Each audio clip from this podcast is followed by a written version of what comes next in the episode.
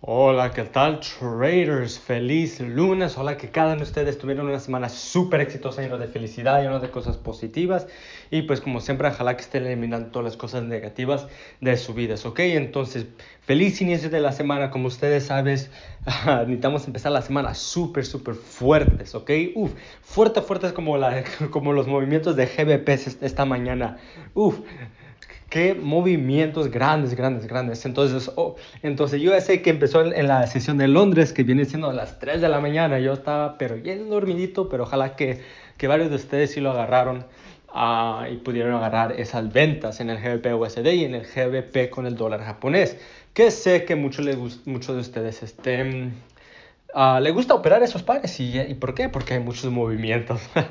Entonces, uh, excelente. Este, antes, antes que empiece este audio, uh, primero me quiero disculpar por la semana pasada que, que no, estaba muy, no estaba muy activo.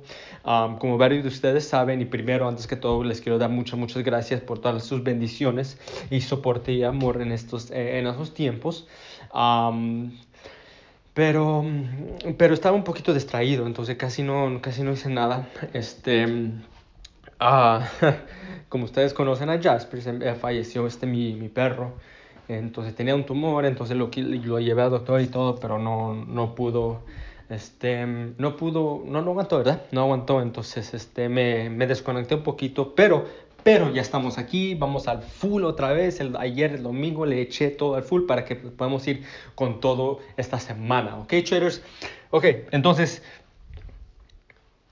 algo que les quiero, este, en este lado lo que les quiero hablar uh, viene siendo lo que es los pares, ¿ok? Como ustedes saben, yo siempre estoy hablando de los pares y uno de los errores que yo veo muchos traders cometer cuando primero están empezando es que, por ejemplo, ¿verdad? Este, como ustedes saben, yo recomiendo que, que se enfoquen en como dos o tres movimientos. Um, ah, perdón, no movimiento, pero dos o tres pares máximo, ¿ok? Máximo, máximo, uh, pero tener uno, uno que sea tu prioridad, ¿ok? Y luego tener un segundo que sea la segunda prioridad. Y eso que si, por ejemplo, esos dos están en una, una tendencia lateral, no te da muchas oportunidades. Ahora puedes ir a la tercera, ¿verdad? Pero algo que yo veo mucho a traders cometer es que, uno, primero, algo que ustedes cuando necesitan escoger sus pares, necesitan, uh, necesitan primero fijarse qué hora del tiempo pueden operar, qué hora de tiempo pueden estudiar, porque cada par tiene diferentes sesiones, entonces está los como por ejemplo USD, el del dólar de Estados Unidos, pues hay más movimientos en la sesión de Nueva York, ¿ok?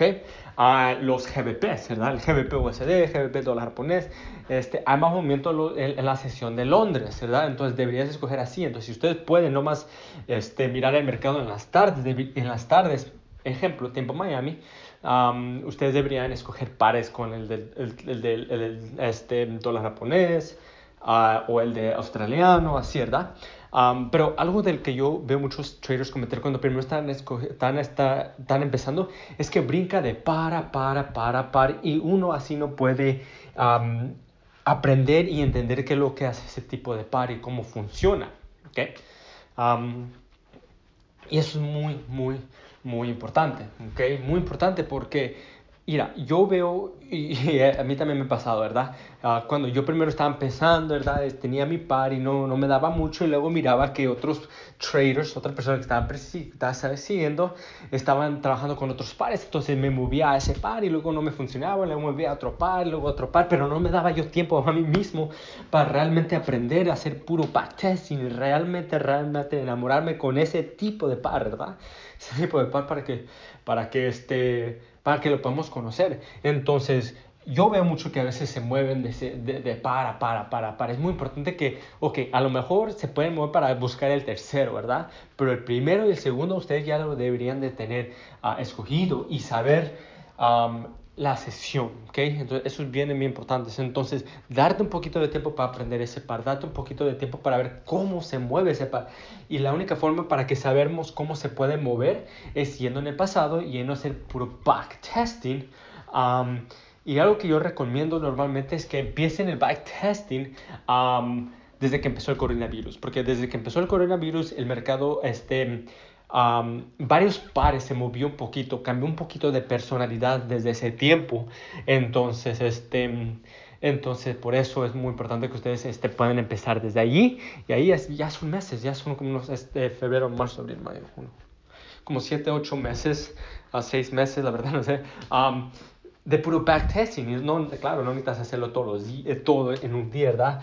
Empieza como un día, media hora, ¿ok? Luego otro día, otra media hora, así poquito, poco, poquito, poco, poquito, para que así puedas aprender. Pero también a la misma vez, cada día hacer backtesting de, de lo que hizo el mercado ese día, ¿ok? Ese mismo día y así es como uno puede mejorar y puede conocer su propio par. Pero mira, si ustedes tienen como 5, 6, 7, 10 pares y están moviendo de par a par, ustedes no van a poder hacer eso, no van a poder hacer eso. Entonces por eso les digo, enfóquense en, en uno, dos, tres máximo, máximo y no estén no estén este, brincando de par a par, ¿ok? Enfóquense en varios y realmente aprendan eso, ¿ok, traders? Entonces, esos son los que les tengo para ahora y nos miramos para el próximo audio. Hasta luego, chao.